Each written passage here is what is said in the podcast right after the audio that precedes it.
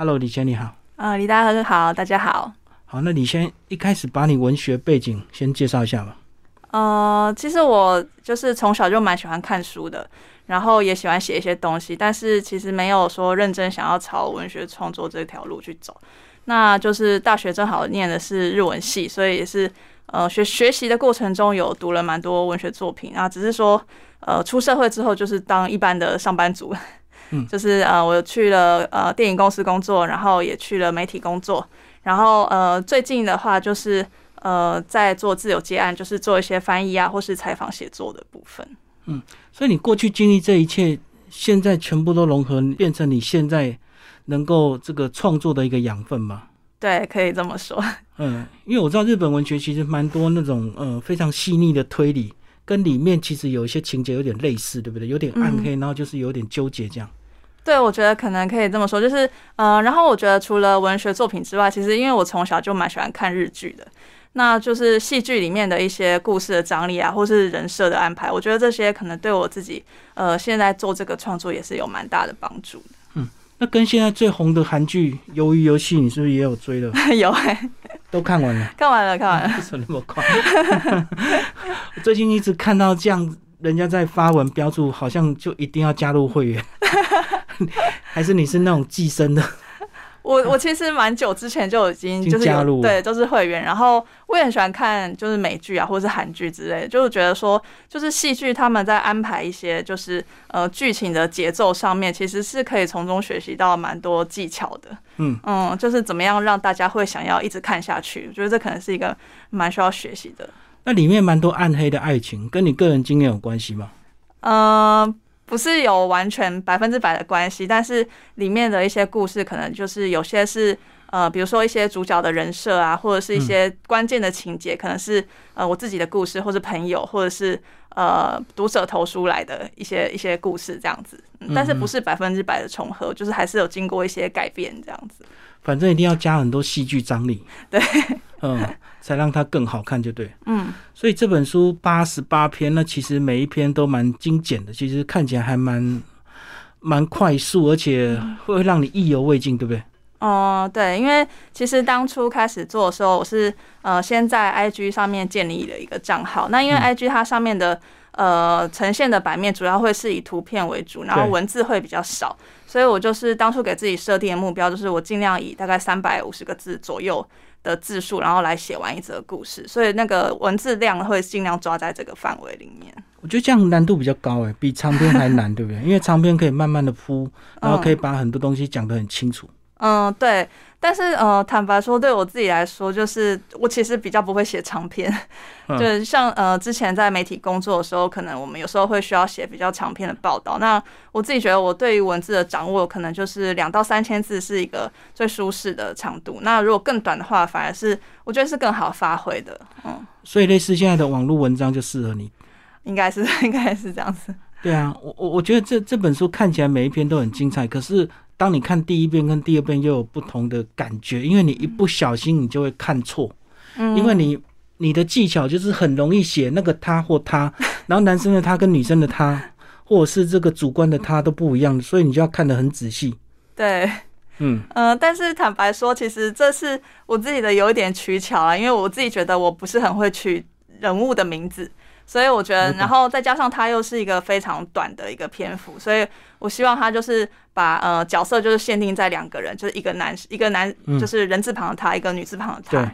那他就是呃主要的故事就围绕在他们两个身上这样子。可是有时候还有第三个跟第四个。啊对对对，那时候就很头痛，就要取名字。所以那个他跟他就很难代表到底是第一、第二还是第三、第四，就对，就要看得很仔细，对不对？对对对。而且当你看得很仔细，你就会。有点那个结局会出乎你的意料，可能跟你本来第一遍看的想的可能不太一样。嗯，是会会是这样子。但我就觉得说，就是因为当初开始在网络上写，主要原因也是觉得说我希望做一些比较有趣的事情。那我也是希望说读者看我的东西的时候，可以从中获得一些就是比较有趣的呃阅读的体验，这样。而且有时候也不一定都是渣男，对不对？哦，对。因为其实爱情的发展，其实有时候双方面都还是会有点责任。当然，男生的故事是比较多了。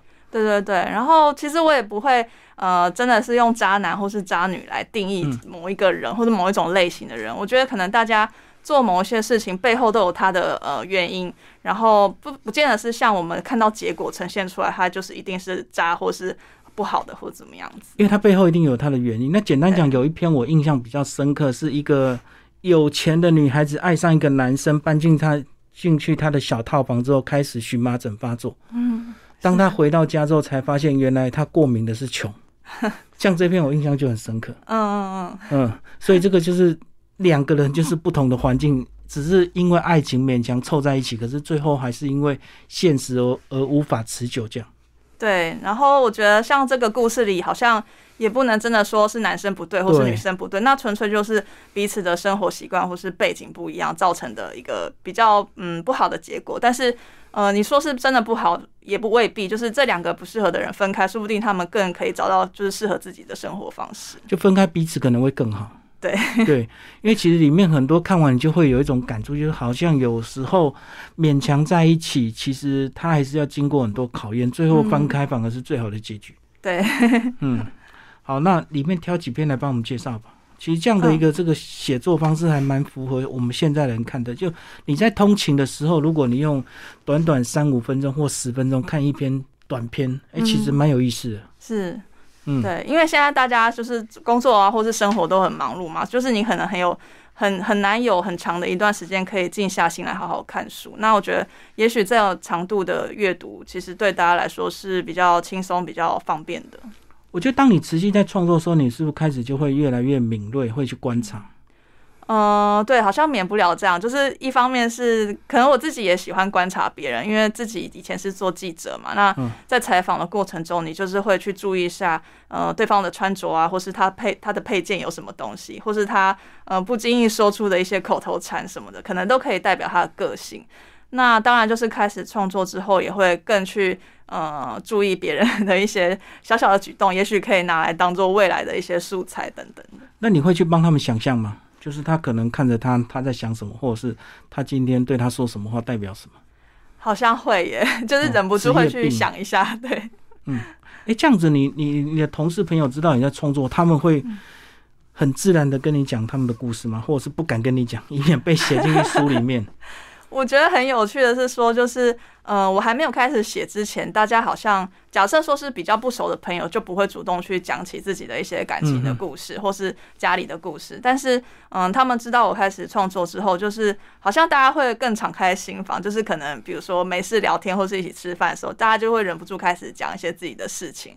我觉得这个对于就是打破大家彼此的那个距离，好像也是一个蛮有效的一个工具。其实就跟男生一样啊，男生如果不熟的话，动不动就两个一起跑去楼下抽烟。对。就会突然变好朋友，对不对？对对对，嗯，好，那我们就来挑里面的故事。其实第一篇就非常精彩，第一篇其实跟我们的 现代网络的习惯蛮相关的，而且你这个下 Google 评论的时候，你真的要注意哦，不要用本尊账号。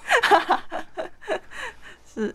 呃，其实第一篇的话，就是它其实是呃改编自我自己的生活的经历。就是那一次是正好是要跟朋友去一个呃网络上蛮有名的一家冰店吃吃冰。嗯。然后我们去之前，当然就是现在大家都习惯去哪里都会先看一下 Google 评论，对对对，看看说这家店的评论怎么样啊，或者它有什么呃特别要吃的东西，一定要吃的。对，那那时候就是搜一搜，然后看到几则，看前面几则都觉得说哦蛮正常，就是一般的 Google 评论，然后就是正好滑到一则，就是他的写法就很有趣，他就说什么哦，这是我之前和前任来的地方，就是冰还是一样好吃，但是就是少了身边的那个人，他觉得有点惆怅，大概是类似这样的意思。然后就觉得哎，这个人好像蛮有意思的，因为很少看到有人会。在 Google 评论写这么内心的东西，那我就忍不住去点，因为 Google 评论可以看到同一个人发布的前面的评论，对对对，没错，所以我就忍不住去点他其他评论，然后就发现他每一则几乎都是这样子，就是有点在缅怀，对对对。那他，我相信他也不是恶意，他可能就是觉得说，他透过这样的方式可以，嗯，让自己就是疗愈，就是舒缓自己的情商，这样，然后我觉得哇，真是一个蛮痴情的人。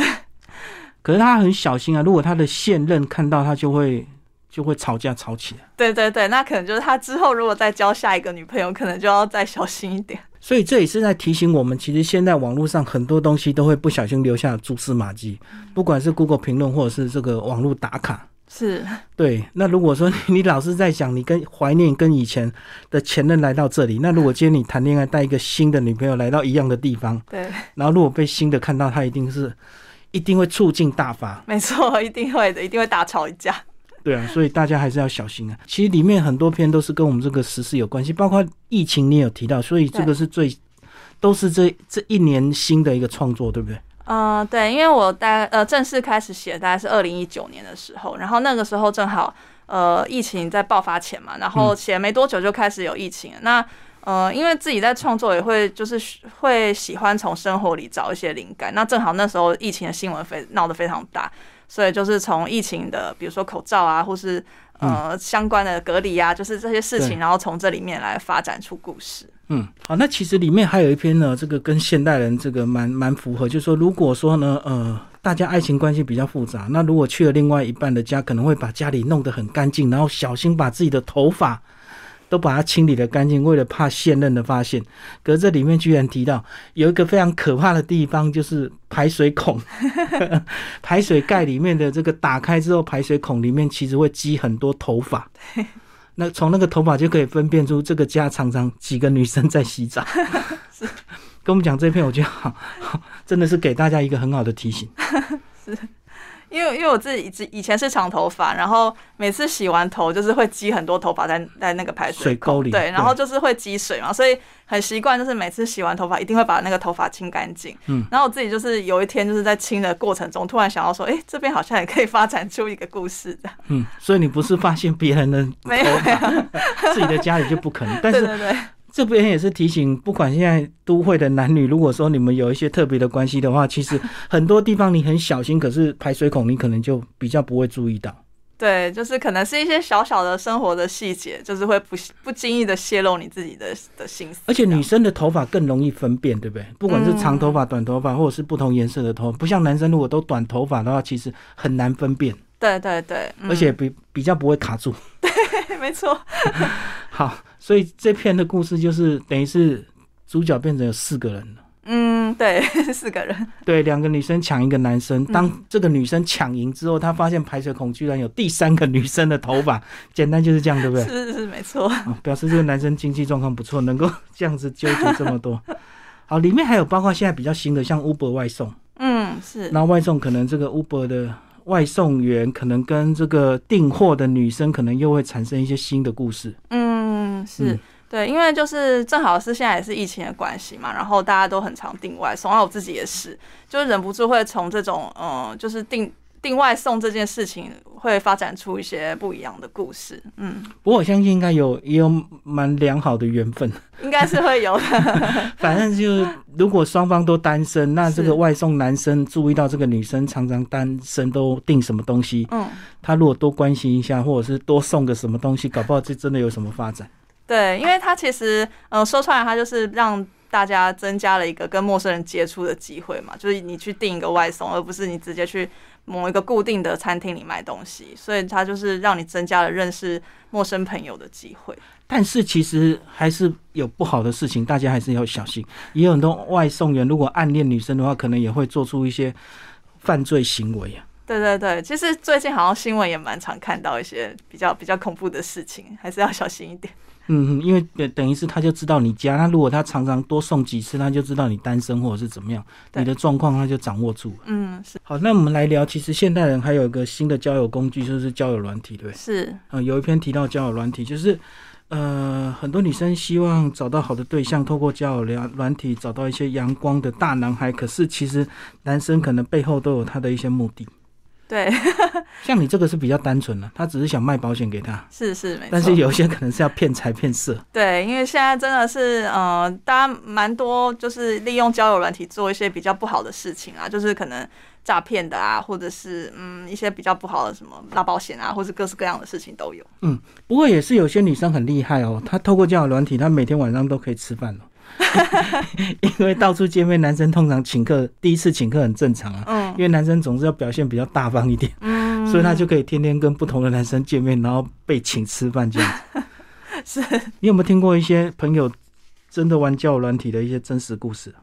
嗯，其实我身边有蛮多朋友都有在都有在用，哦、那真的哦、对，但是呃，目前听起来是没有太太吓人的故事啊，就是大部分都是大家其实就是呃，觉得生活可能有点孤单，有点无聊，然后想要找一些生活圈以外的人多聊聊天，然后也许就是认识一些平常不会认识到的朋友这样子。就把它当做聊天的工具而已，对对对，而不是真的希望发生什么事情。对，我觉得大部分的人就是因为现在生活虽然说都被社群绑住啊，或者说工作很忙碌，可是其实大家的内心还是蛮寂寞的吧，就是蛮希望可以找到一个人可以听你说话，然后跟你聊天这样。那我觉得交友软体可能就是一个，就是让大家可以暂时不要管一些现实生活中的一些呃分际，或者是说你的工作、你的头衔什么的，你就是很平等的跟对方聊天。而且我相信现在交友软体应该蛮多进步的，以前可能就是纯文字，然后现在可能搞不好就可以及时视讯怎么样，对不对？对对对，就马上，如果你想要很寂寞，想要有个人聊聊天，马上就可以随机跟大家视讯，然后视讯完了之后，反正彼此也不知道对方的真实身份，对，还保有一点隐私，这样。是是没错。好，那里面还有一个是讲到马桶的故事，嗯呃，其实就是主要是在讲说，就是呃其中一个女生，她其实就是一直暗恋着她的呃以前的一个同学，然后但他一直不敢做什么事情。那可能就有一次有因缘际会之下，他就是跟这个男生有发生了一些事情。那呃，当然就是呃发生关系之后，他们可能就会进去呃浴室里面打理一下自己嘛。所以就是呃，我觉得浴室可能就是在每个家里。当中，他都是一个呃清除你身上污秽啊，或是对对就是他他知道很多事情啊，就是这个嘛，这浴室这个空间，那所以就是最后的呃故事也是发生在就是浴室里面。好，那其实里面八十八篇还是有分个四个大段落，是不是把我们这四个大段落跟我们讲一下差别在哪里？是，呃，就是呃，我当初在网络上开始写的时候，那个时候是没有一没有呃一个主题性就是一的分篇一，篇写对对对，当初就是纯粹以爱情鬼故事这个主题来写，嗯所以它呃在网络上的篇章要要变成一本书的时候，它一就是一定要有一个书的架构。对所以那时候就有跟编辑讨论过，那编辑就是给的意见就是说，我们可能可以把这些篇章分不同的主题，然后让这个书看起来更有一个结构的感觉。嗯嗯，所以我们就是把呃各二十二篇，然后总共分四个章节。那第一个章节的话，主要就是讲的是。呃，比较呃基本的一些爱情故事，就是他可能还没有牵涉到婚姻这些，他就是很单纯的，就是男女之间对对对。嗯然后到第二章的时候，就是进入到家庭，然后就可能有一些家庭啊，或是呃跟婆家啊，或是等等之类的一些，或是呃生生小孩啊之类的一些事情。然后第三篇叫做《日光灯下》，所以它就是讲的比较多是在办公室发生的一些事情。那它不见得是跟爱情有关系，它可能就是同事之间的一些呃，比如说办公室常见的一些政治角力的一些小小的故事，人。际对对对，比较偏人际的的嗯方面的故事。那第四个是取交梦境之间，所以它就是呃把一些比较跳脱日常生活情境，它有些是比较幻想性质，那有些是可能是有点类似鬼故事这样子的，稍微恐怖一点的故事会放在这里。稍微悬疑一点就对，对对对，所以看到第四篇要比较烧脑就对。是就是可能要不要以呃日常的逻辑来看这些故事，就是到第四篇可能就是可以稍微呃自由一点来看这些。好，那其实这本书呢，虽然是爱情鬼故事，但是这个出版社非常用心，在很多蛮重要或特殊的这个情节，还是会安排一些插图，让你更容易懂这样子。是对，就是这次呃出版社就是帮我邀请那个插画家何云芳，然后帮我画了很多篇的插图。那他可能就是呃搭配每一篇的故事，然后可能有一些比较呃特殊的小巧思，比如说故事里面的一些小元素啊，或者是场景等等的，就是让这整个呃这本整本书看起来会更有节奏感，而不是全部都是文字，可能看了也是蛮累的。嗯嗯，对，那其实呃，你刚刚有讲到四个章节的分类，那其实呃，除了爱情故事外，也有一些是办公室发生的趣闻。嗯，那里里面有一篇讲到座位的故事，这个座位就是一个新进的女生，她到新的环境，她位置全部都干干净净。嗯。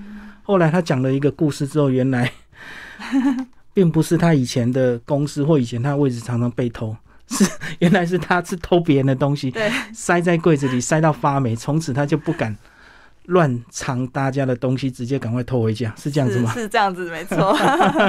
对，然后呃，其实这故事是呃是虚构的故事啦。那只是说我我的呃灵感来源是说，就是大就是大家在公司上班，总是喜欢把一些东西堆在自己的座位上。对。那那时候就会观察说，哎，就是办公室的老鸟可能就是会桌上摆一些盆栽啊，或是有人甚至养鱼呀什么的，就是它是一些会放比较久的东西。就从那个摆设，你就可以看出它的位阶。对对，没错。如果位阶越高，或混得越资深，或者是他越呃越有地位的话，他摆的东西就越大越夸张。对，越难移动。对，那如果是新进人员，都只敢放一些小文具。对对，因为他不知道他待多久。对。所以就是有的时候也会观察，就是看某一个同事的桌上开始越来越空的时候，就会想说，哎，他是不是要准备要离职了？嗯，他可能准备不干了，所以开始慢慢在收东西。对对对，哎，真的从位置就可以观察出他在这个公司的一个地位。嗯，是。而且你讲到办公室这个这个故事啊，其实我觉得办公室当然现在比较少，因为现在可能监控它已经是很常态的东西。可是以前我们真的发生过那个东西好好放着，隔天就不见了。啊，是啊。对啊。因为以前的 O A，大家很容易看到彼此桌上有什么东西。哦。那如果你的办公室没有监视器的话，其实他顺便拿走，你根本不知道。对对对，这样子蛮也是蛮危险的。对，那现在当然就比较不可能会发生，但是如果是小东西贵重的，还是有可能。嗯，是。对，就是他不会偷你的鱼缸啊。但是如果是名贵的，你的什么钻石戒指啊，还是有可能会遗失。对。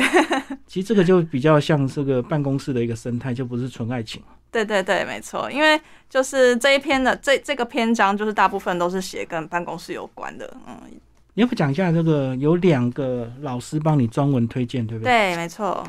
讲一下他们的意见好吧。好，嗯，这次就是呃出版社的编辑帮我邀请了那个吴小乐作家，然后还有就是邓九云作家帮我写了两篇推荐序。那吴小乐作家就是大家应该都很熟悉，就是像你的孩子不是你的孩子。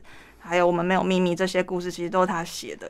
然后我觉得就是非常感谢他，就是真的很很认真的帮我写了这一篇推荐文。然后他也有讲到说，就是呃，我自己觉得就是印象最深刻的是说，就是它里面有讲到说，这个这些故事就是表面上看起来可能是就是呃爱情故事，但其实背后其实都是大家对于爱的渴望，或是得不到这件事情的一些执着，这样子。嗯嗯嗯，哎，好像就这两种结果，不是得不到就是 对。爱不到，嗯嗯，对，是。然后另外的话就是那个邓九云作家，然后他他也是演员嘛，然后他也帮我写了一篇推荐序。那我觉得我非常喜欢这一篇推荐序，因为我觉得他就是他的表现，就是整个呈现方式非常有创意。就是他除了说在前面讲到就是对我这本书的一些想法之外，他后面还有两篇是他有点类似我我的写的写作的文体的方式，就是他有两篇小小的短篇故事在后面。然后我觉得非常的有趣啊，非常特别。有时候你写的答案也没有很绝对，其实大家都可以有最后的一个解读，对不对？在结局这部分，对我就是嗯，不太想要直接告诉大家结局一定是怎么样，因为我觉得结局可能有各种的可能性。然后也想说，就是他既然呃目的是想要写一些有趣的故事，所以也希望可以让大家就是可以多发挥想象力，想象一下说结局可能是怎么样子。对，因为它不像小说说一定要有头有尾。对。嗯，它是一个短篇的文学创作。那其实，而且如果你在不同的状态下你看的时候，你可能会有不同的一个想法。嗯，是对，因为我大概翻了两遍，那其实看了还是会有一些，哎，原来这个故事是这样啊。那可是第二次又看的时候，好像又不太确定是这样。嗯 嗯，这个是你的技巧啦，这蛮特别的，不花时间去想名字，就直接用“他他”两个字来替代。对，但是就是像刚刚讲，其实是有一点取巧，就是我觉得我不擅长做的事情，我就是我这尽量在这这个这本书里面展现我擅长做的事情。比如说它是很短小的篇幅，然后可能是有一些悬疑故事性，然后再加上我没有取名字。嗯，对。那你创作习惯是怎么样？是一气呵成，还是边修边改边看这样子？嗯，大致上都是大概边修边改这样。然后，因为我在写这本书的，嗯，应该说在经营这个粉砖的过程中，其实我中间是有正职的嘛。然后那个时候就是可能白天在公司工作，其实很忙，所以没有时间做这些事情，更新就比较慢，就对对对。然后，但是我又给自己设定了目标，就是说我每周要更新一篇到网络上。所以那时候常常就是在下班的时候在捷运上写。就是在谐音上用手机写作这样子。那因为三四百字其实也不多，所以可能从公司然后到家里这段路程差不多就可以写完了，半小时就可以写。对对对，差不多是这样子。所以他其实有些故事是在捷运上创作的，然后当然也我觉得应该也蛮适合大家在捷运上面读。嗯嗯嗯，有没有一些读者或粉丝的回应啊？因为等于你每篇剖出来之后，都一定会有一些爱看的人会在下面留言嘛。对对对，其实我觉得就是大家好像对于嗯悬疑性的结尾都会引发大家蛮多的想象，就是对很多人就会在下面写说，哎，后来怎么了？后来发生什么事情？这样。嗯，所以有时候你自己也不确定会怎么样，对不对？其实就是开放给大家自己去思考。对我就是也不太喜欢写一个很明确的结局，因为我觉得它就是可能是整个故事里的某一个片段，然后把它抽取出来。那基于这个整个故事会长什么样子，我觉得就是让大家去思考。哎，那听你这样讲，其实如果你多看看社会新闻，是不是也可能是题材之一啊？因为社会新闻也有些很悬疑或很很离奇的一些故事在发生呢。对对对，其实我觉得新闻就是真的是。呃，很多是超出我们日常生活经验的一些事情，还还蛮有意思的。好，其实这本书呢，哎，蛮好看的，然后推荐给大家，《良家妇女》，然后映客文学出版，然后呃，作者严礼谦，谢谢，谢谢。